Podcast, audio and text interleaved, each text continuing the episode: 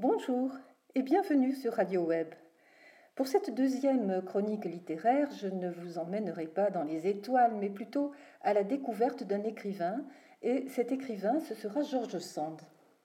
Pourquoi George Sand? Eh bien, en cercle de lecture, nous nous intéressons euh, au roman d'une romancière victorienne, George Eliot, et l'historienne Mona Ouzouf a consacré à George Eliot un livre intitulé L'autre George elle fait bien sûr référence à notre Georges, à nous, Georges Sand, et euh, il m'a semblé que si nous connaissons peu en France la romancière Georges Eliot, eh bien, il en est de même pour Georges Sand. Alors bien sûr, de Georges Sand, nous connaissons les épisodes flamboyants euh, de sa vie. En ce XIXe siècle où le retour de la morale bourgeoise restreint encore la liberté des femmes, elle s'habille en homme. Quelques années après son mariage, M. du Devant, son mari, trouve avantage à lui accorder la liberté et en lui concédant une petite rente, il lui permet justement de vivre libre à Paris et d'entrer dans le monde des lettres. C'est par son amant, ce n'est pas le premier, le poète Jules Sandeau, qu'elle va entrer en littérature elle y entre par le biais du journalisme, elle signe certains articles des initiales de Jules Sandeau, JS, et c'est ainsi qu'elle trouve son pseudonyme. Ensuite, on connaît sa liaison orageuse avec le poète Alfred de Musset. Honte à toi qui la première m'a appris la trahison, écrit le poète. Ce fameux été, ce fameux hiver, non pas l'été justement, ce fameux hiver à Majorque, partagé avec Chopin, mais euh, si tous nous connaissons la vie de George Sand dans ses grandes lignes, eh bien, il me semble que euh, nous connaissons très très peu son œuvre. Son premier roman, Indiana, a eu pourtant un énorme succès, pas seulement en France, mais en Europe. On connaît George Sand jusqu'en Russie, où Dostoïevski lui consacre des lignes élogieuses. On ne lit plus Indiana, euh, François le Champy, La petite Fadette, sont cantonnés à la littérature enfantine en raison de l'idéalisation que fait Georges Sand de la vie campagnarde. Et c'est dommage parce qu'on passe ainsi à côté d'un grand chef-d'œuvre, et ce grand chef-d'œuvre, c'est Histoire de ma vie. Alors, Histoire de ma vie, c'est évidemment, comme le dit le titre, une autobiographie, et on sait que l'autobiographie au XIXe siècle est largement représentée. Depuis euh, les confessions de Jean-Jacques Rousseau au XVIIIe siècle, eh on a les mémoires d'outre-tombe de Chateaubriand, la vie d'Henri Brulard de Stendhal. Mais Histoire de ma vie, il me semble que euh, c'est une autobiographie tout à fait singulière. Bon, on pourrait penser que cette singularité vient de la vie de l'auteur. Après tout, euh, partager sa vie euh, avec Chopin, euh, ce n'est pas rien. Et pourtant, si on cherche dans l'histoire de ma vie des épisodes romanesques, peut-être des révélations, on est très vite déçu. Et Georges Sand nous prévient dès les premières pages de son livre. Amateur de scandale, fermez mon livre dès la première page. Elle n'essaiera pas non plus de dissiper les rumeurs, les calomnies, si importantes évidemment à l'époque. Cela, ne l'intéresse pas. Et puis, dit-elle, je suis arrivée à un âge où on ne gagne rien à se produire. Et ce qui est extraordinaire, justement, c'est qu'on a une femme, un écrivain, qui ne se produit pas, qui ne prend jamais de pause. Et elle ne prend jamais de pause, justement, ni en tant que femme, ni en tant qu'écrivain. Je voudrais vous donner un exemple euh, dans le portrait qu'elle nous donne d'elle-même. Je n'eus qu'un instant de fraîcheur et jamais de beauté. Mes traits étaient cependant assez bien formés, mais je ne songeais jamais à leur donner la moindre expression. L'habitude de contracter, presque dès le berceau, d'une rêverie dont il me serait impossible de rendre compte à moi-même, me donna de bonheur l'air bête. Je dis le mot tout net, parce que toute ma vie, dans l'enfance, au couvent, dans l'intimité de la famille, on me l'a dit de même, et qu'il faut bien que cela soit vrai. Somme toute, avec des cheveux, des yeux, des dents et aucune difformité, je ne fus ni laide ni belle dans ma jeunesse. Avantage que je considère comme sérieux à mon point de vue, car la laideur inspire des préventions dans un sens, la beauté dans un autre.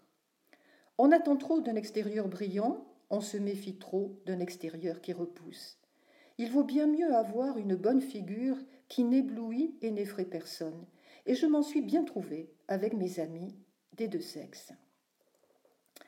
Alors, si George Sand renonce à toute coquetterie de femme, elle renonce aussi, c'est peut-être encore plus rare, à toute pose d'écrivain. Souvenez-vous de Jean-Jacques Rousseau, souvenez-vous de Chateaubriand, qui euh, veulent finalement transmettre à la postérité la singularité de ce qu'ils considèrent comme leur génie. Il n'y a rien de tel avec George Sand, qui affirme au contraire son dégoût à, à occuper pardon, le public de sa personnalité qui n'a rien de saillant. Son projet dans Histoire de ma vie est ainsi très différent de celui de ses prédécesseurs. Que veut-elle? Eh bien, ce qu'elle veut, c'est enseigner, c'est pardon, c'est raconter sa vie intérieure, la vie de l'âme, l'histoire de son propre esprit en vue d'un enseignement fraternel. En vue d'un enseignement fraternel, ces mots méritent quand même d'être soulignés car il y a là l'attitude d'un écrivain qui est totalement tourné finalement dans une entreprise altruiste au lieu de traiter l'autobiographie comme une entreprise narcissique comme elle l'est souvent. Alors bien sûr, enseignement fraternel, le terme enseignement pourrait un peu effrayer. Est-ce que Georges Sand ne va pas nous donner des leçons, proclamer des valeurs à grands coups de trompette ou d'envolée lyrique? Or finalement, il n'en est rien. Pour Georges Sand, enseigner, c'est éclairer, le plus honnêtement, le plus fidèlement possible sur ce qu'elle a senti, ce qu'elle a pensé, depuis la petite enfance jusqu'à l'âge mûr. Ce goût, de la, vérité est vraiment passionnant, car du coup, elle ne fige jamais son image dans ce que l'on pourrait attendre ou dans ce, qui, dans ce qui lui serait peut-être flatteur de montrer. Et ainsi, elle atteint une vérité humaine euh, tout à fait euh, impressionnante. C'est le cas des pages qu'elle consacre dans Histoire de ma vie à son enfance.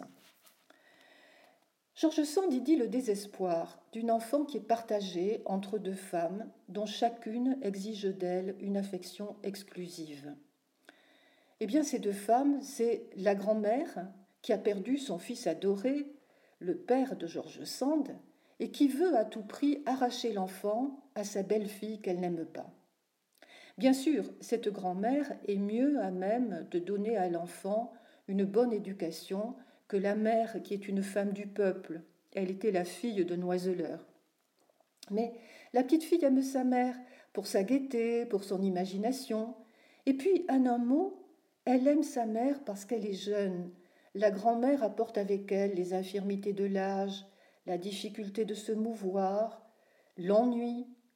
N'en déduisez pas qu'elle n'aime pas sa grand-mère, et Georges Sand elle-même a été une merveilleuse grand-mère, si tendre, mais elle n'hésite pas à dire la vérité de ses sentiments. Ce n'est aussi qu'au couvent que la petite fille échappe aux orages familiaux, découvre la camaraderie et connaît enfin la paix du cœur. Les pages consacrées à la vie au couvent sont étonnantes parce qu'elles bousculent nos clichés. Comment cette rebelle, cette femme libre trouve le bonheur au couvent? Eh bien oui. Car tout chez Georges Sand est intelligence, nuance, refus des idées reçues. Les idées reçues de son époque, mais aussi, et ce n'est pas rien, les idées reçues de la nôtre. Histoire de ma vie est donc un grand plaisir de lecture.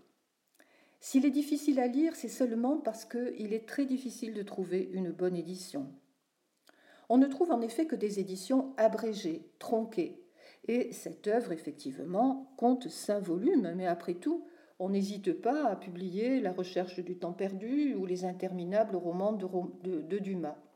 Donc c'est ainsi, il me semble que Georges Sand est quand même victime d'une injustice. Or, certaines de ces éditions sont tellement abrégées qu'elles défigurent l'œuvre. Donc, euh, si vous, euh, si vous vous lancez dans cette lecture, je vous recommande l'édition de poche qui présente un bon équilibre, Tout en faisant des choix, elle les justifie. Et puis, euh, pour les plus courageux, l'édition Quarto, parue chez Gallimard.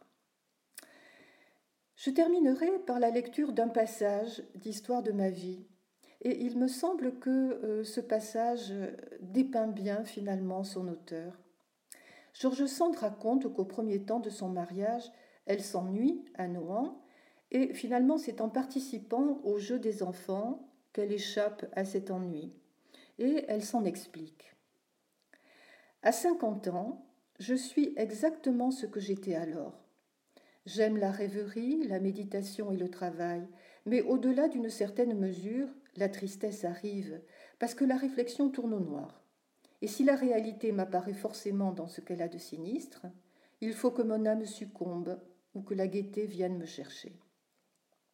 Or j'ai besoin absolument d'une gaieté saine et vraie. Celle qui est égrillarde me dégoûte, celle qui est de bel esprit m'ennuie. La conversation brillante me plaît à écouter quand je suis disposée au travail de l'attention, mais je ne puis supporter longtemps aucune conversation suivie sans éprouver une grande fatigue. Que faire donc pour égayer les heures de la vie en commun dans l'intimité de tous les jours? Par les politiques occupent les hommes en général, par les toilettes dédommagent les femmes. Je ne suis ni homme ni femme sous ces rapports-là, je suis enfant. Il faut qu'en faisant quelque ouvrage de mes mains qui amuse mes yeux, ou quelque promenade qui occupe mes jambes, j'entende autour de moi un échange de vitalité qui ne me fasse pas sentir le vide et l'horreur des choses humaines. Je n'ai pas la sainteté infuse avec la vie, mais j'ai la poésie pour condition d'existence, et tout ce qui tue trop cruellement le rêve du bon, du simple et du vrai, qui seul me soutient contre l'effroi du siècle, est une torture à laquelle je me dérobe autant qu'il m'est possible. C'est beau, n'est-ce pas? Je vous laisse sur ces phrases je vous souhaite d'échapper à l'effroi du siècle et je vous souhaite une bonne lecture.